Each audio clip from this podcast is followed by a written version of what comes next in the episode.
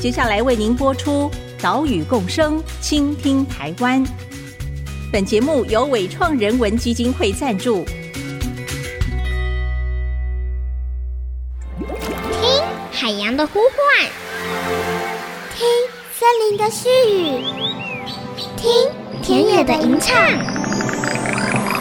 听见这座岛屿的声音，说出和岛屿对话的故事。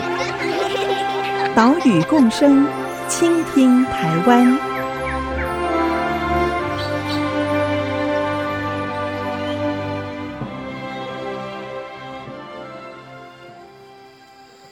那这就是我们现在的双眼皮了哈。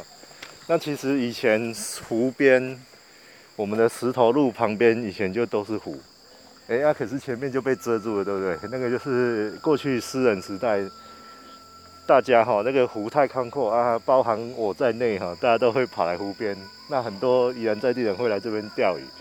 那私人地主他就是湖的周边去做整理。所以我们现在照理讲是本来湖边都是可以像现在这样子亲近的。哎，那早期就是湖水其实是是透明的。从九十一二年来，你都还可以看到湖水是透明的这样。啊，里面会有各种颜色的水生植物。嘿，然后会看到鱼呀、虾在那里游来游去，然后天气好、有阳光的时候，有湖边那个水草会冒泡，因为它在干嘛？行光合作用。你会看到，哎，湖里面有在下泡泡雨，往上飞这样子，然后会看到鱼呀、虾在里面游来游去，然后像我们现在天气冷下来，对不对？水鸟、候鸟就过来。那以前春天、夏天你会看到。至少十几对的鸳鸯在湖上游来游去，这样，哎，那现在就是，哎，水生植物不见了，湖就走掉了。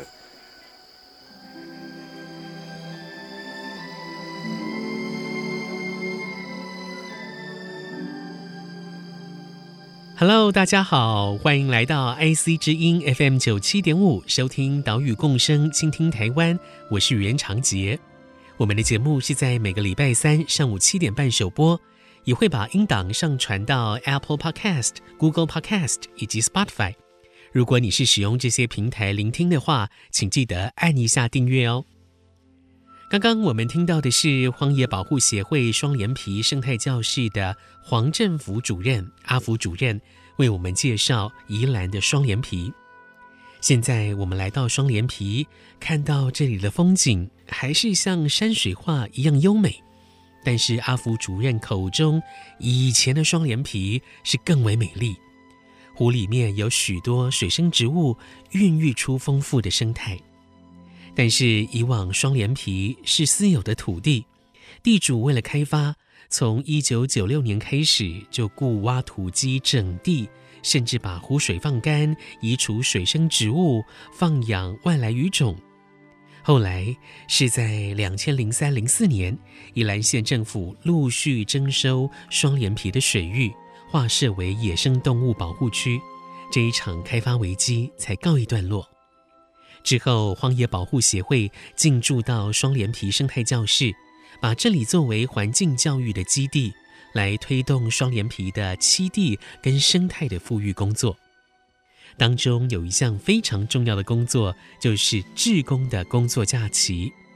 透过志工实地来到双连皮，来动手流汗，实地的参与复育工作，不止呢可以跟土地亲近，跟土地互动，也增加跟双连皮这边环境的连结。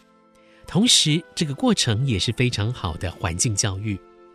今天我们就跟着十月份还有十一月份的企业志工活动，一起来看看志工来到双连皮究竟在忙些什么，在做些什么。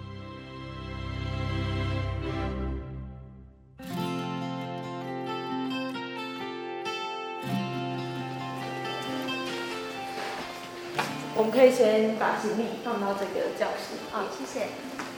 等一下的工作就是，我们等一下会先有一个室内的简报，就是在教室这边。呃，结束之后，我们可能先跟大家说明一下等一下要做的事情，那大家再准备一下你的行李，这样子。对对对。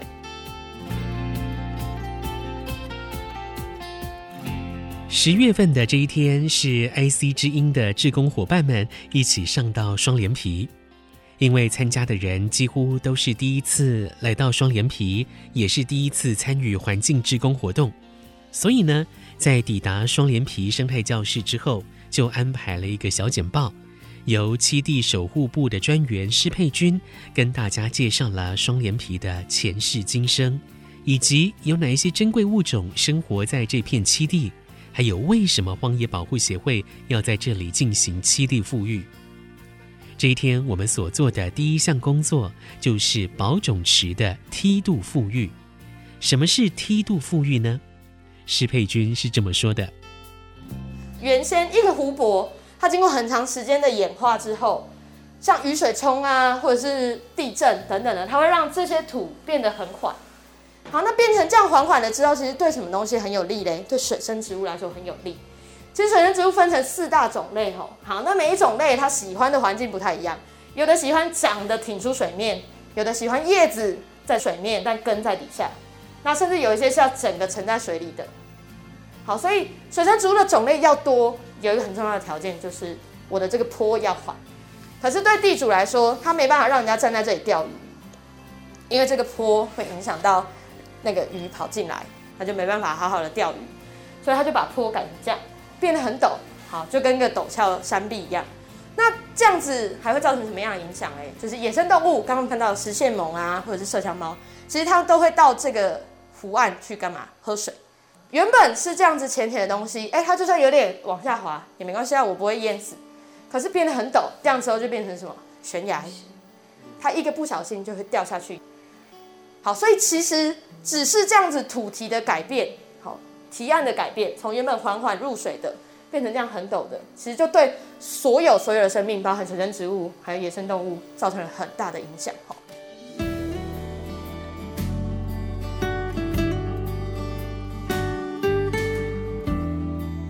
所谓的梯度复育，简单来讲，就是把湖岸的坡度弄缓，从原本陡峭的人工土堤。恢复成像是天然湖泊一样是缓坡的形态。要这么做，是因为湖岸的坡度越缓，那么适合水生植物生长的区域范围就会越大。不管是沉水性植物、浮叶性植物、挺水性植物，都可以找到适合它们的水域来生长。不过十月份的工作假期之前，刚好下了好几天大雨。所以双连皮的湖水上涨不方便工作，就只能改到保种池。同样来做的是梯度复育，来改善保种池的岸边坡度。等一下，我们今天会请大家帮忙，呃，大家诶、算好运也算坏运了哈。平常我们是会拉大家到我们真正保护区里面，然后在诶蛮原始跟泥泞的环境去去做那个蛮辛苦的工作。那因为最近。暴雨很多哈，湖水位太高，比较危险，而且可以工作区域很小，所以今天带大家去我们的保种池去做一些复育的动作，这样子。那我们复育就是等一下会请大家第一个去帮我们做水岸坡度的减缓，所以等一下我们要请大家去我们新弄的保种池那边。那因为我们保种池前面是用怪手帮忙挖比较快，那怪手挖它也是比较斜。那会请大家把它挖平缓，哎，就是让它的水岸、陆地跟水之间的交界哈，越平缓，越多生物可以生存在那边。所以等一下会请大家去帮我们的保种池，有点像水田，边坡把它挖缓。那挖很简单，就是等一下会给大家圆锹，你就上面挖，把它堆进水里。虽然说用圆锹挖土很简单。但对都市长大的人来讲，嗯，可能也没多少人做过哦。所以阿福主任也实地的来示范圆锹的使用。那圆锹怎么用？我示范一下哈。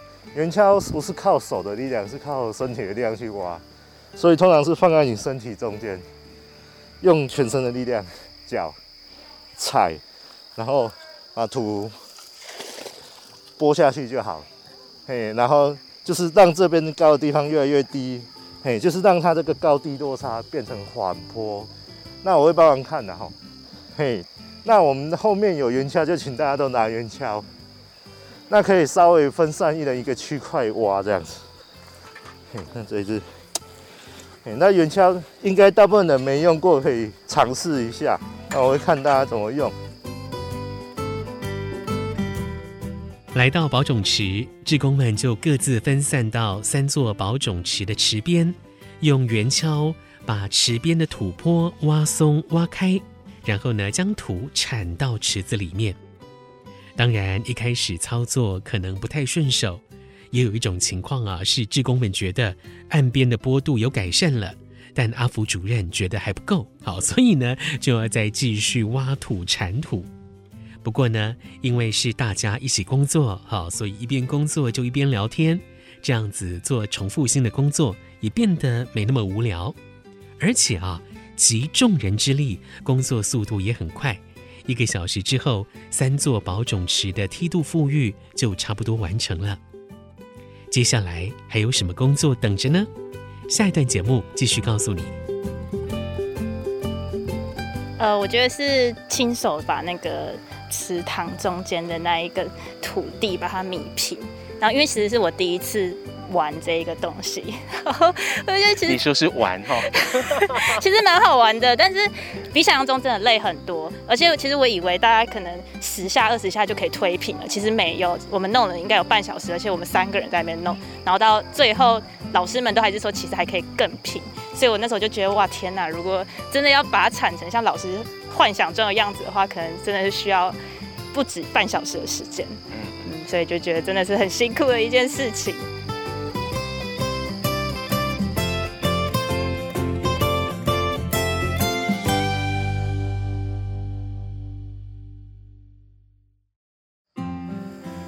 就是天然的清净器，水生植物就是天然的净水器。那早期就是过去没有环境教育这种东西哦，大家老一辈会觉得草就是不能吃、不能卖，就是杂草。那他觉得草太多不要，他把草都清掉，留干净的水就好。可是让水生植物一清掉以后，湖就浊掉了。IC 之音 FM 九七点五，欢迎回来，岛屿共生，倾听台湾，我是袁长杰。今天的节目带你来到宜兰的双连皮，来参加企业志工活动，包括 IC 之音，还有纬创的志工，分别在十月跟十一月先后来到双连皮，一起来协助荒野保护协会进行栖地复育。刚刚我们听到了双连皮生态教室的黄振福阿福主任谈到双连皮的水生植物。我们说啊，以往的双连皮是水草天堂，一点都不为过，因为双连皮的湖底堆积了深厚的腐殖质，可以提供底栖生物充足的食物来源。加上这里冬天雨量丰沛，夏天气温凉爽。水位高低维持一个比较稳定的状态，所以非常适合各类型的水生植物生存。根据调查，在双连皮曾经记录到水生植物高达一百一十二种，这个数目啊就占了台湾原生水生植物种类的三分之一以上。所以说这里是国宝级湿地，是一点也不为过。为了守护这一片双连皮。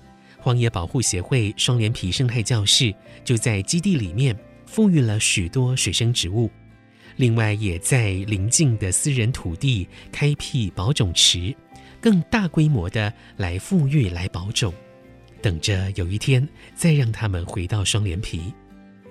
十月份的企业志工活动就是围绕着保种池来进行的。首先花一个小时左右的时间来改善保种池比较陡峭的岸边坡度，接下来的工作就是把许多的水生植物移植到保种池里面。在移植之前，当然要为志工说明，等一下移植的植物是哪一种植物，它有什么特性，有什么珍贵的地方。首先登场的就是莼菜，莼菜的“莼”这个字啊。是一个草字头，下面加一个专业、专心的“专”字，这个字念“纯”。我们来听阿福主任的介绍，给大家先简单认识一下了哈。这个哈，这个植物就是我们讲的，哎，宜兰人一定要认识一下，因为全台湾只有宜兰的高山湖泊有。这是纯菜的哈，那其实它已经快要休眠了。所以现在哈、没有果冻给大家摸了，剩这一点点，有没有摸看？嘿，这个这个时间点来哈、喔，它很少。那你如果春天来，它一大坨，就像果冻一样，这是天然的。那其实原来是整个都有。那等等一下，这个纯菜是沉水植物，就是要种在水里面。那怎么种呢？就是这个是它的走茎，它的走茎其实是在土里面爬，所以我们等一下要把这个走茎埋进土里。那这个它的浮水叶像睡莲一样，浮水叶就让它浮出来就好。莼菜是多年生浮叶型的水生植物，它的叶片浮在水面，啊，是椭圆形、亮绿色的叶片，而在叶面下的中央。有一条茎，好细长柔软的茎，连接到水底。它的花是紫红色的，大概有两到三公分大，每年五到七月份开花。最让人觉得惊奇的哦，应该是莼菜水面下的部分，因为呢，从它的叶背到走茎都包覆了一层透明的胶质，这个在植物界是非常稀有的特征。这个胶质呢，用手摸起来的感觉咕溜咕溜啊，可惜到了秋冬，这种胶质就会逐渐的减少消失。而且呢，莼菜是可以吃的。听说纯菜本身是没有特别的味道，但是它的口感滑嫩圆润。哎，我是没吃过了哦。但是根据特生中心二零一七年出版的《台湾维管束植物红皮书名录》。纯菜是列为易危等级，也就是需要适当积极的保育行动。接下来要来认识的是卵叶水丁香。啊，这个诶看起来好像不要的草，它叫暖叶水丁香，其实蛮稀有的。哎，那因为我们是陆生栽培，它如果沉水的话会变红色的，很漂亮。那叶子有点暖暖形。暖叶，那这个是超稀有植物了。好，这是暖叶水丁香。那我们这边的植物，等一下会希望大家帮我们，就是大概一两根，一丛一丛去种这样。所以其实不是那么容易的。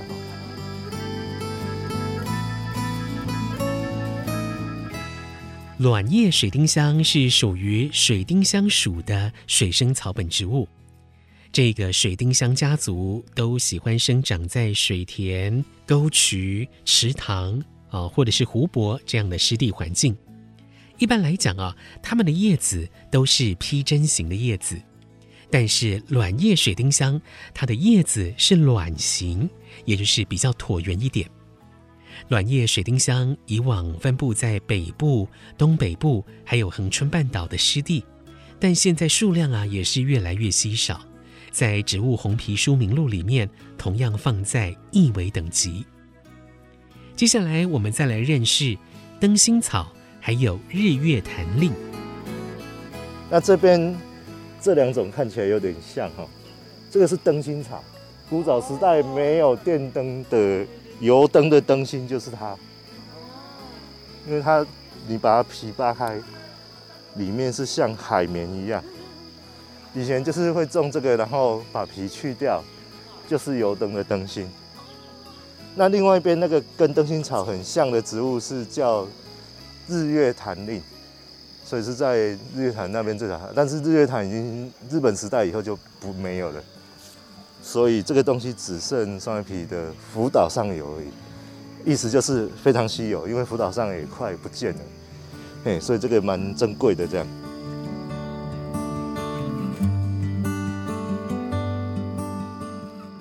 灯芯草是台湾分布相当广泛的水生植物，从平地的农田到中海拔的山区湖泊都可以看到。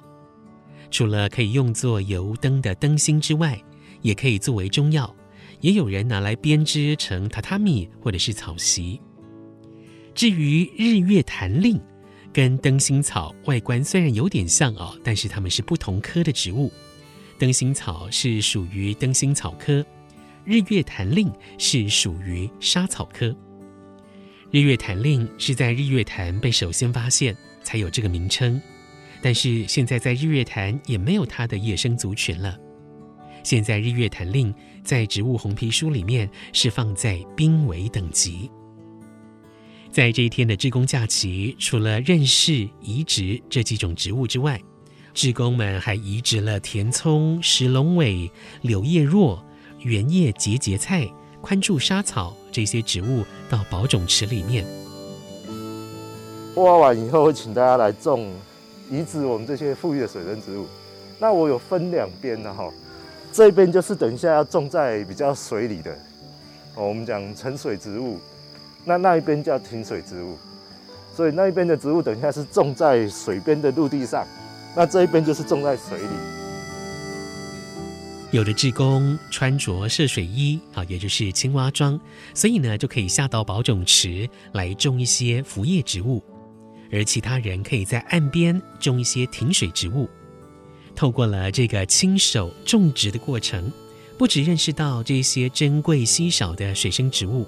同时呢，也为这些植物的复育工作尽了一份心力，也感受到大自然的温暖、包容跟美丽。岛屿共生，倾听台湾。我们下个礼拜再来看十一月份的双连埤企业志工活动，我们再见喽，拜拜。嗯，就是把一些水生植物种回去的那个过程。对，就是我种的是田葱，然后就是要很稳固的地基，就是会有一种想要把它好好的照顾，然后就是很希望可以再回来看到它成长的样子。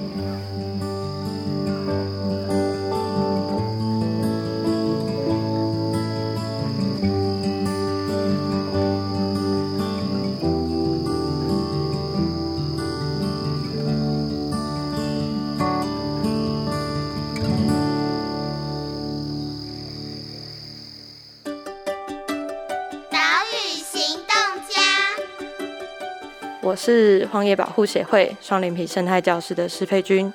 我们都知道，目前能源议题对我们来说非常的重要，但我们能做到的其实有非常多，像是离开房间时随手关灯，或是在不在家的时候把不使用的插头拔除，这样子就能节约日常能源使用。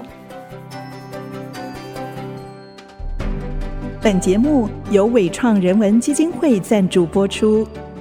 伟创人文基金会秉持永续的经营承诺，邀请您一同为这片土地发声，促进人与自然的平衡与和谐。